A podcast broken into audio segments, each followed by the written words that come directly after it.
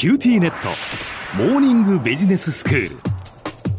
今日の講師は塚崎公義先生です。よろしくお願いします。はい、よろしくお願いします。先生今日はどういうお話ですか？今日はですね、預金はインフレに弱いリスク資産だから、インフレに強い株や外貨も少し持っておいた方が安全かもしれないというお話です。はあそうなんですね。まあね預金は大丈夫っていうふうにこうずーっと思ってきたわけですけど、えー預金はリスク資産なんですか？えーまあ、預金がリスク資産だっていうと銀行が潰れることを心配する人いるんですがそっちの心配ではなくてインフレになったら同じ金額の預金でも買えるものが減っちゃうので老後の生活に足りなくなっちゃうよってそっちの方のリスクの話を今日はしてます。それで公的年金を大事にするとともにインフレに強い資産にも資金を少し振り分けておきたいと私は考えているわけです。うーん実際このインフレというのは起きるんですか先生？まあ過去何十年もインフレ来てないのでね今後はインフレなんて来ないんだと思ってる人もいるかもしれませんけども私は今後しばらく緩やかなインフレが何十年か続くんじゃないかと思ってます。うん理由は少子高齢化で労働力が不足するからですね少子高齢化で労働力が不足すると賃金が上がっていきますからその分を売値に転嫁する会社が増えて緩やかに例えば毎年1%ずつ物価が上がっていくというようなことがあるのかなと思ってるわけです。はで、えー、1%大したことないじゃないかと思うかもしれませんけども老後30年毎年1%ずつインフレが続くと預金で買えるものの量が30%減っちゃうわけですよね。これは結構侮れないリスクだなと思ってるわけです。あそうですね。なんかあんまり気づかないうちにじわじわじわじわこう苦しんでしまうっていう感じがいたしますが。そうですね。まあ今ちょっとガソリンとか上がってるのはまあ一時的なものだとは思いますけども、アベノミクスの時に少子高齢化で労働力不足になってデフレが止まってちょっとですけどインフレになりかけましたよね。はい。なのでまたコロナが終わって、えー景気が良くなると緩やかなインフレの時代が来るんだろうと思ってるわけです、なるほど。えーもう一つ私が気にしているのは南海トラフ大地震などなどの大災害ですね。はい。東京とか大阪とかが壊滅状態になると材木とか復興資材の需要が猛烈に増えるわけですけども一方でそういうものを作ってる工場がみんな倒れてしまうと輸入するしかないわけですはい材木を輸入するために人々が銀行でドルを買うとドルの値段がものすごく上がりますからそうするとあ材木だけじゃなくて外国から輸入しているものの値段が全部ものすごく上がるっていうことになるわけですよね。うーんなるほど。まあ、ということはですよ先生やはりこう、まあ、緩やかなこうインフレが来るであろうじゃあやっぱりそれには備える必要があるっていうことですよね。そうですねでインフレのリスクに備えるためには何といっても公的年金を大切にすることが一番ですね。公的年金は老後資金の最も強い味方であるわけで何といっても素晴らしいのはどんなに長生きしても払ってもらえるし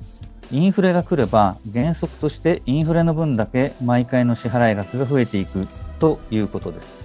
はいまあ、公的年金については前回お話ししたので今回は株と外貨を持つといいだろうという話をします。うん。株式とか外貨ドルとか言うと値下がりするリスクがあるから嫌だっていう人多いんですけどもインフレに強いのでインフレが来て預金が目減りした時に株と外貨を持ってると助かるっていう互換関係にあるわけですね。ほんほん。片っぽが下がった時に片っぽが上がってくれたら嬉しいですよね、うーんなので、えーぜひ株と外貨怖がらないで少しでいいから持ちましょうっていうことです。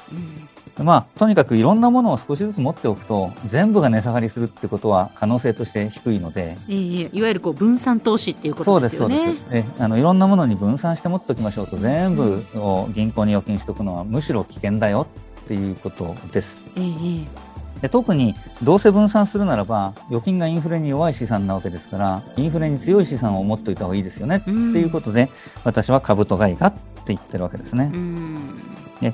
別にえー株とか外貨に投資して儲けようと言っているのではなくて、はい。むしろ儲けようと欲張るとリスクを取る必要があるので、そうではなくて私はリスクを避けるために預金だけしか持っていないとインフレが来た時に困るよっていうリスクがあるから、うん。そのリスクを減らすために株や外貨、インフレに強い資産を少し持っておきましょうと言ってるわけですね。はい。具体的には日本株の投資信託とアメリカ株の投資信託を買うといいと思います。はい、いろいろな株を少しずつ持っているのと同じような効果が得られますからうん、買った株がたまたま値下がりしてしまったという可能性が小さくなるわけですね、うん。投資信託を買うときも一度に買わずに毎月少しずつ買うという積み立て投資をするといいと思います。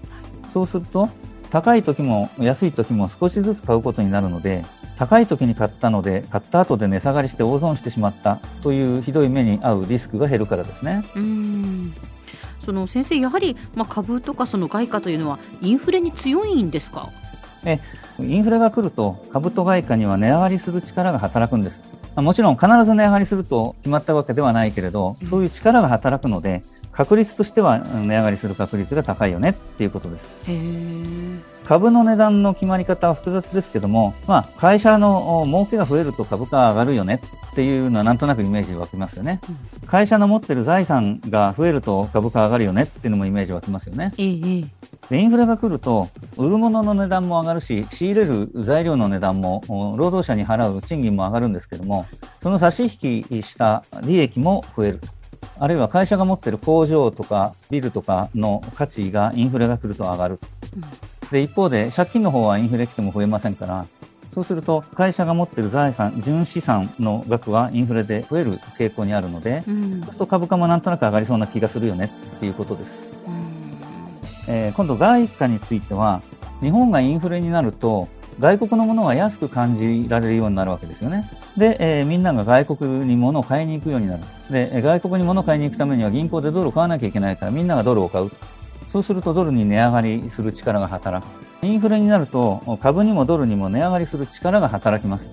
必ず上がるとは保証しませんけども確率的にはインフレになると株とドルは上がりやすいだから株とドルを持っておくと預金だけを持っておくより安心だよっていうことが言えるわけですね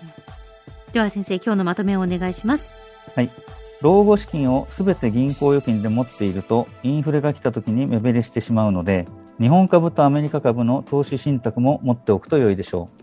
今日の講師は塚崎君吉先生でした。どうもありがとうございました。うはいありがとうございました